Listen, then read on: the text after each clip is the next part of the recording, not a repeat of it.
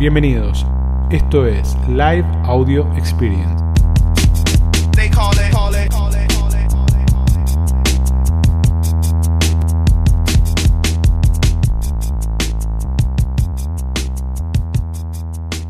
¿Cómo dicen que les va? Arrancamos distinto esta semana. Arrancamos con la idea de que ustedes elijan los temas. ¿Bien?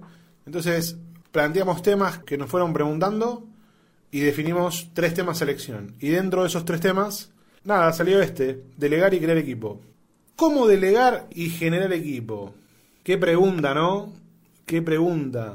Bueno, a ver, me salgo un poquito acá del guion. Tengo algunos temitas anotados de cosas que venimos laburando y que saltan en el tema, ¿no? Entonces, la realidad es que cuando uno ve el panorama, Mercado Libre es la puerta de entrada a muchos vendedores al mundo online y esto de ser la puerta de entrada hace que alguien que por ahí tenía un comercio chico o tenía un negocio chico o tenía un negocio normal empiece a crecer y el negocio empiece a tomar proporciones distintas, ¿no? volúmenes distintos, muchas más operaciones, mucha más infraestructura, mucha más necesidad de hacer las cosas de otra manera, la necesidad de hacer las cosas más ágiles, ¿no? Y dentro de esta dinámica lo que termina pasando es que los vendedores que terminan perdiendo una operación de Mercado Libre la terminan perdiendo porque no logran adaptar su operación a la plataforma. Bien, al no lograr adaptar su operación a la plataforma, termina pasando que terminan rompiéndose porque ¿dónde termina la capacidad? En reputación. Cuando hablamos de capacidad, hablamos de reputación. Entonces es una etapa compleja, ¿no? Y esto lo tenía como punto 3, pero lo voy a poner como punto 1. Esto es el efecto mercado libre. Bien, el efecto mercado libre es que todo lo que toca lo multiplica. Bien, Mercado Libre es hoy la plataforma de e-commerce más grande de toda Latinoamérica. Estamos hablando de que el 60% de las búsquedas de producto se dan en Mercado Libre. Bien, ese crecimiento, esa cantidad de usuarios comprando, esa gente buscando y los vendedores vendiendo ahí, hace que por ahí un vendedor que era chiquito se desarrolle y se multiplique. Y toca todo, ¿eh? y explota todo, explota la logística, explota los negocios, explota las consultoras, explota los servicios de todo tipo. La realidad es que hoy el que está en e-commerce y que está en Mercado Libre y no, la verdad, no está sobre capacidad, hay algo que no está haciendo bien. ¿Bien? ¿Por qué? Porque todo lo que toca explota. La realidad es que, por ejemplo, las logísticas que conozco están al borde de su capacidad. No pueden tomar más clientes, más transporte, más capacidad. Las logísticas no estamos hablando ni de OCA ni de Correo Argentino, estamos hablando por ahí de las agencias Flex, que son más regionales, más locales. Los vendedores que venden bien están al borde de su capacidad. Las consultoras, nosotros tenemos hoy, y esto ya ustedes lo saben, tenemos 30, 40 días de demora en entrada por la sobreexigencia de servicios que tenemos. Bueno, obviamente tiene que ver con, con, las cosas como las hace uno, ¿no? Pero la realidad es que si vos sos una consultora y podés empezar a laburar mañana porque tenés capacidad ociosa, o si sos una agencia de motos y podés meter 10 clientes más porque tenés capacidad ociosa, o sos un vendedor y estás al dope todo el día porque no estás vendiendo, hay algo que no estás haciendo bien o hay una oportunidad que no estás tomando. ¿Por qué? Porque Mercado Libre todo lo que toca lo multiplica, chicos. Independientemente de que sea negocio, que no sea negocio, de que sea rentabilidad, de que no haya rentabilidad, yo ya en ese lugar ya no me meto más. No me meto más en esa discusión. ¿Bien? Y les explico por qué no me meto más en esa discusión. En Mercado Libre hay 12 millones de vendedores. ¿Bien? No puede ser que tanta gente pierda plata. Bien, que la gente esté perdiendo plata y esté igual en la plataforma. La realidad es que uno, en todos los ámbitos de negocio, se acerca a lo que lo hace ganar y se aleja de lo que lo hace perder. Pasaría en cualquier ámbito de cualquier tipo comercial, laboral, personal, lo que sea. Uno se aleja de lo que está mal y se acerca a lo que está bien. Entonces, si hay 12 millones de tipos que están ganando plata con Mercado Libre y a vos no te dan los números, me parece que el que tiene que hacer las cuentas sos vos. Obviamente nosotros estamos para acompañarlos y para ayudarlos a repensar eso, pero por eso digo, ya no abro más esa discusión de, che, Mercado Libre es negocio, es bueno, es malo, lo que sea. Es el efecto Mercado Libre, ¿bien?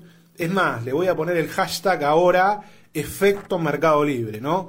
El efecto Mercado Libre lo patento acá para que no me lo choreen. El efecto mercado libre hace que todo lo que toca se multiplica, todo lo que toca explota. Comercios que arrancan de cero terminan vendiendo un montón de guita y terminan creciendo a partir de Mercado Libre.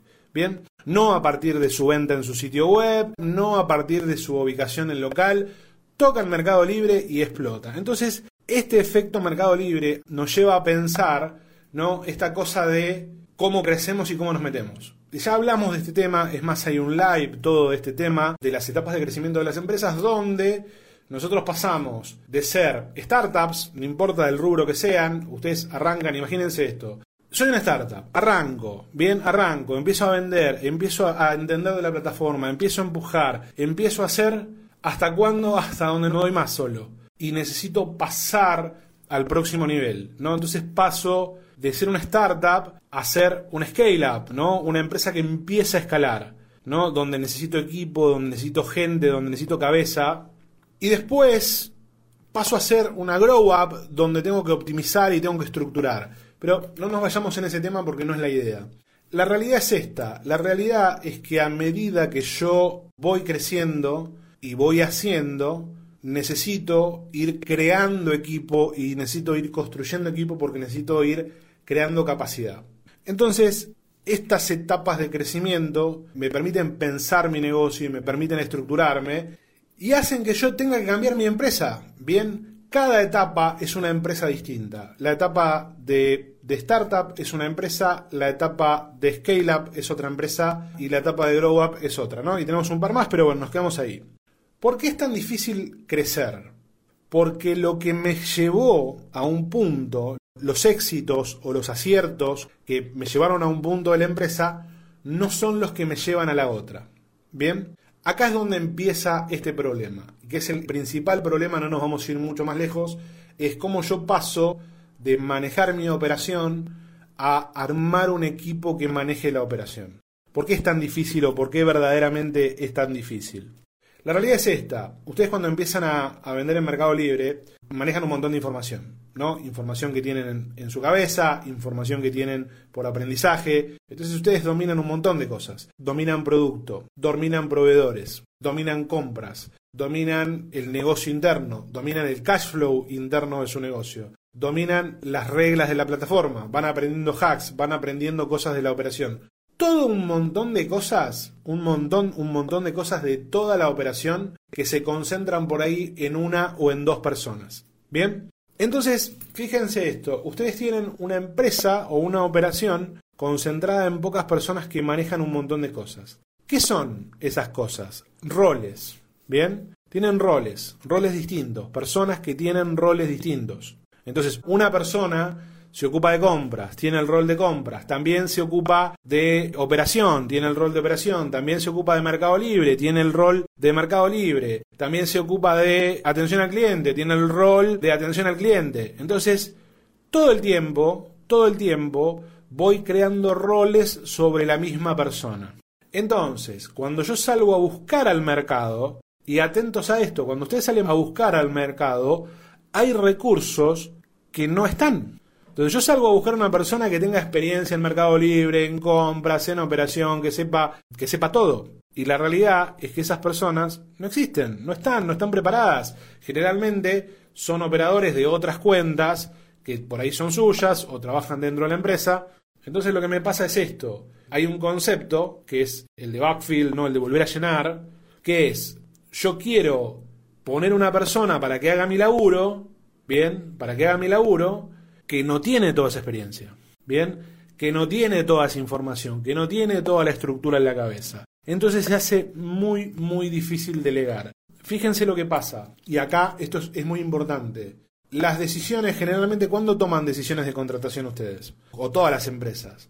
Cuando crecen, van creciendo, van creciendo, van creciendo, llegan a un punto del crecimiento, ¿bien? A un punto de crecimiento donde decís, che, pará, tengo la operación a las manijas, necesito gente, y yo en ese momento, cuando estoy hasta las manijas, salgo a contratar. ¿Bien? Entonces, cuando salgo a contratar, ya es tarde.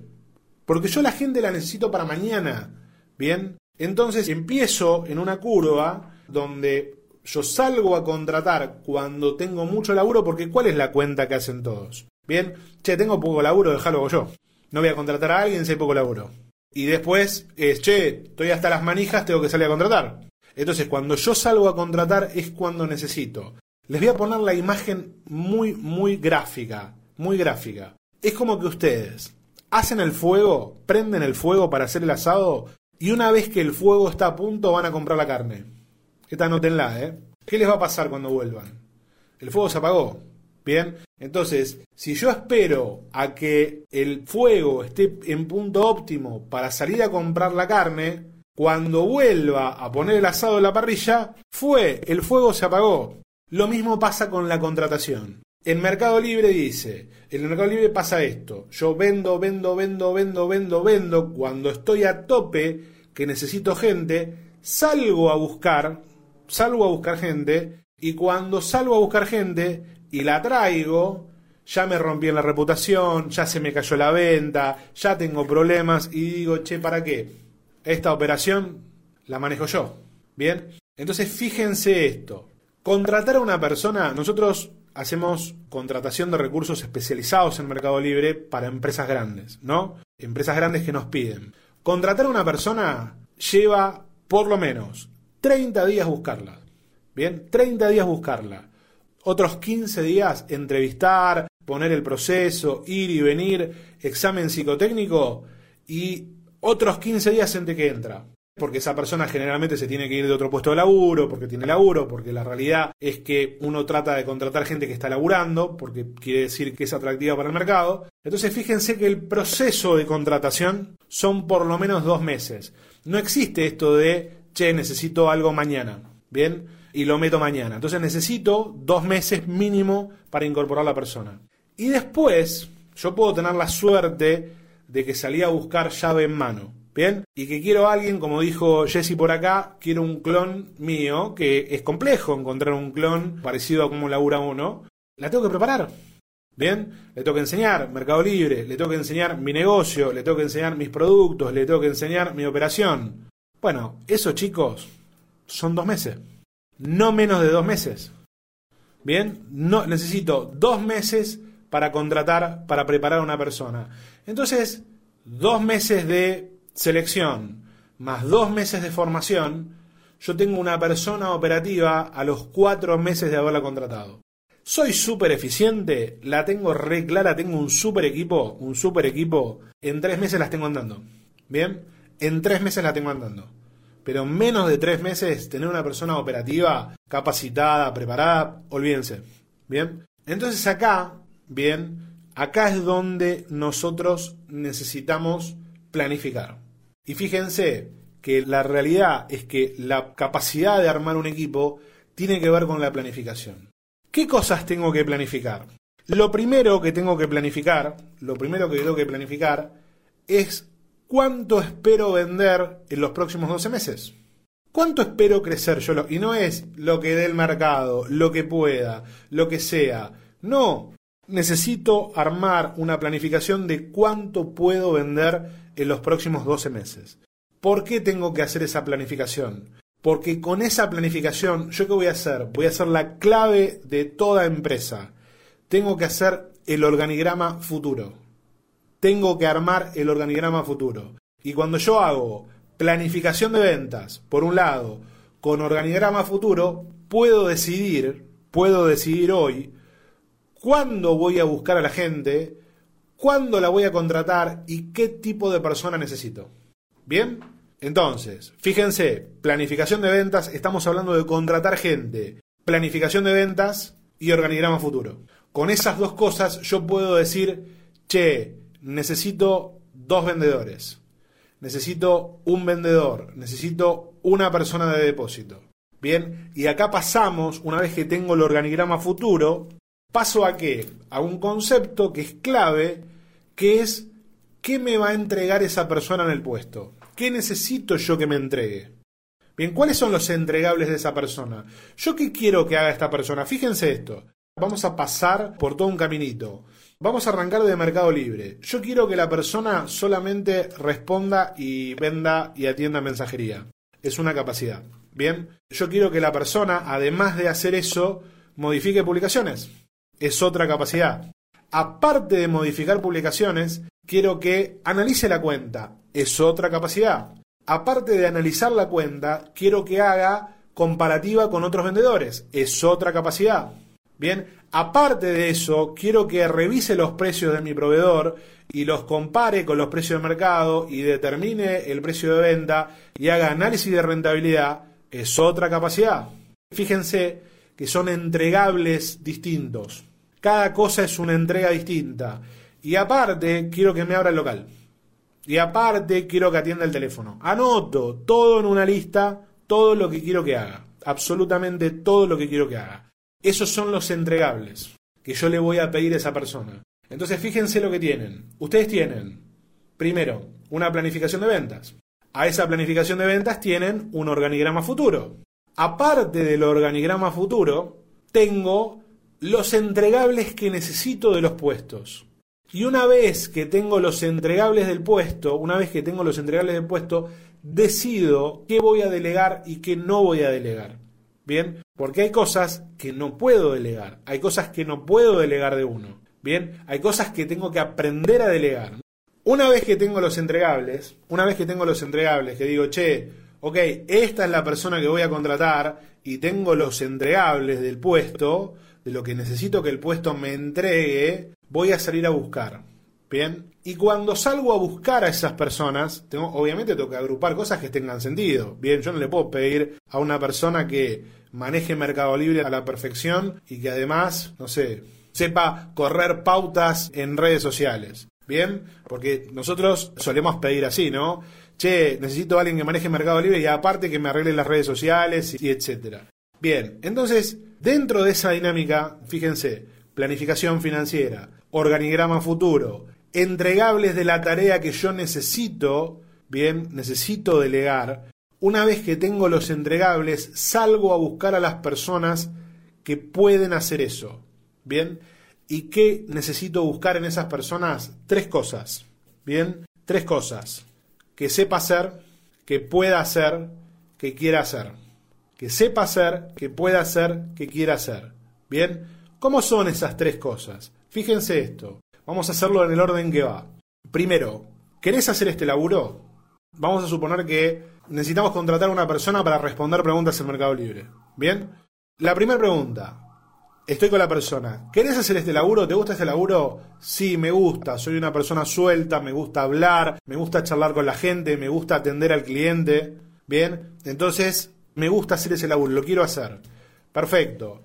Segunda pregunta. ¿Podés hacerlo? Yo digo, para, responder preguntas, ¿qué necesito? Buena adicción, empatía, orientación al cliente. Entonces busco esos recursos en la persona. Que tenga esos recursos. Entonces digo, che, ah, mirá, quiere hacerlo y puede hacerlo. Y después voy al tercer punto, que es, ¿sabe hacerlo? ¿Cómo es el sabe hacerlo? ¿Ya lo hiciste esto? ¿Hace cuánto que respondes preguntas? ¿Qué es lo que suele pasar habitualmente? Contratamos gente que quiere hacer, ¿bien? Pero que ni sabe ni puede. Entonces falla. Falla la operación, falla la contratación, falla todo. Falla absolutamente todo. Y metemos un recurso totalmente fuera de lo que nosotros necesitamos. Entonces, si nosotros metemos un recurso que no está preparado para hacer lo que necesitamos hacer, ¿qué es lo que termina pasando? El periodo de formación es más largo. Entonces, en vez de dos meses de formación, son cuatro meses de formación. Entonces, el periodo que eran cuatro meses ahora son seis. Más costo, más trabajo. Muy bien, la clave es encontrar a la persona correcta. Y una vez que yo tengo a esa persona, con esa lista que tengo de los entregables y lo que necesito hacer, puedo hacer evaluaciones de desempeño, puedo evaluar cómo está haciendo su laburo, no cómo me parece que hace su laburo, lo puedo evaluar objetivamente. Les voy a contar un caso de Netflix puntualmente, pero es re interesante, está en el libro del fundador de Netflix. Resulta que Netflix en un momento estuvieron muy complicados financieramente antes de ser la empresa que es ahora. Bien, un día Netflix tuvo que tomar la decisión de echar a la mitad de los empleados. La mitad de los empleados afuera. Bien, eh, obviamente, ¿qué les pasó? Está en el libro, ¿no? El caso. Eh, ¿Qué les pasó? Dijeron, che, pará, estaban re mal porque tenían que echar a la mitad de la gente. Pues una decisión terrible. Entonces, ¿qué hicieron? Hicieron un listado de todas las personas y pusieron un ranking por evaluación de desempeño. Desde la que mejor laburaba hasta la que peor laburaba. Una evaluación de desempeño de todos los empleados de Netflix, cortaron a la mitad y echaron a la mitad de los de rendimiento para abajo. Bien, entonces se quedaron con los de mayor rendimiento y echaron a los de menor rendimiento. ¿Qué es lo que esperaban ellos? ¿Qué es lo que esperaban? Que a partir de despedir a las personas, digamos, el ánimo de la organización se cayera, se fuera al diablo. Y pasó absolutamente lo contrario. Bien, primero, la gente estaba más motivada. ¿Por qué? Porque existe una cuestión de meritocracia en las empresas. Entonces, che, pará, yo estoy laburando y el que tengo al lado es un salame, bien, y tengo que llevar por los dos. O sea que la gente estaba más liviana y más contenta. ¿Por qué? Porque la gente que no rendía no molestaba. Bien, esa motivación y esa aceleración y ese empuje hicieron que, que, que empezara a crecer y sea lo que es la empresa hoy. Entonces, automáticamente, automáticamente lo que pasó es que la empresa elevó su coeficiente intelectual. ¿Cómo? Echando a la gente que no servía. Es horrible, obviamente, desde el punto de vista humano, pero desde el punto de vista de eficiencia de negocios, es importantísimo todas estas cosas. Bien, entonces, fíjense que la clave de crecimiento, la clave de lo que hagan, tiene que ver con la construcción de equipos. Bien, tienen que ser muy cuidadosos de que las personas que entren a su organización sean las personas correctas. Tienen que ser muy cuidadosos de eso, que sean las personas correctas. ¿Por qué? Porque fíjense esta ecuación. Bien, les armo la película entera. Ustedes agarran y hacen su planificación financiera. De su planificación financiera hacen su organigrama futuro. Bien, de su organigrama futuro planifican la selección. Contratan a la gente, la forman y a los seis meses que estaban formadas se dieron cuenta que no eran las personas correctas. Qué pérdida gigante, ¿no? Entonces después, cuando uno dice, che, ¿cómo delego? ¿Cómo laburo? ¿Cómo hago? Los que son chicos o los que son grandes, y es todo para los mismos, ¿bien? La calidad de los equipos que armen va a determinar la calidad de las empresas que se van a construir. Bien, no tengan miedo de los juicios laborales, no tengan miedo de los sueldos, no tengan miedo de ese tipo de cosas. Tengan miedo de no conformar los equipos correctos. Suena a call center ese ejemplo. No, no, suena a que es muy difícil en una empresa, ¿no? En un ecosistema, en un ecosistema armado. Imagínate, estamos en Argentina, estamos en una economía compleja, donde vos tenés que luchar con un montón de cosas. Tenés que luchar contra los impuestos, contra Mercado Libre, contra la competencia. Imagínate si vos al lado encima tenés a la persona incorrecta. No, no se trata de call center, se trata de poder planificar la incorporación de equipos, se trata de incorporar a la gente correcta, se trata de trabajar en conjunto y generar un ambiente meritocrático, porque ¿qué pasa con la meritocracia? Hay algunos que estaban diciendo que es feo, ¿no? Lo que pasa con la meritocracia es que si vos no sos meritocrático y vos haces todo promedio, todo promedio, es así, el que labura bien financia al que labura mal. Bien, el que labura bien termina financiando al que labura mal. Entonces, vos al que labura bien no le podés pagar un sueldo más alto, ¿por qué? Porque el que labura mal está cobrando un sueldo que no produce. Y eso lo que termina haciendo es impactando en tu negocio. Bueno, chicos, hay tres cosas que salieron en las preguntas que mandaron antes. Tengo miedo que me roben el negocio, tengo miedo que no laburen, tengo miedo al juicio laboral. Bien, esos tres miedos se solucionan encontrando a las personas correctas. Encontrando a las personas correctas. Así que bueno, espero que les haya gustado. Bien. Acá Omar dice, también hay que pagar bien para que laburen bien. Totalmente, Omar. Tenés que pagar bien, tenés que dar una cultura de empresa que motive a la gente a quedarse, tenés que dar desafíos y tenés que darle a la gente una visión de crecimiento. Bien, las personas se van de las organizaciones cuando no encuentran lugar de crecimiento. Bien, así que es muy importante que laburen esto. Buen ambiente organizacional. Perfecto. Buenísimo. Bueno, chicos, impecable, ¿eh? Lu va haciendo preguntas a la gente y en función de los temas que ponen, hablamos. O sea que ustedes definen los temas de los que hablamos. Ustedes definen los temas de los que hablamos. Y les voy a decir algo que los estoy diciendo hace años. Y el que lo agarre va a crecer rápido. No se trata de vender online. No se trata de vender online se trata de preparar a la empresa para vender la mayor capacidad posible. Vender online se vende.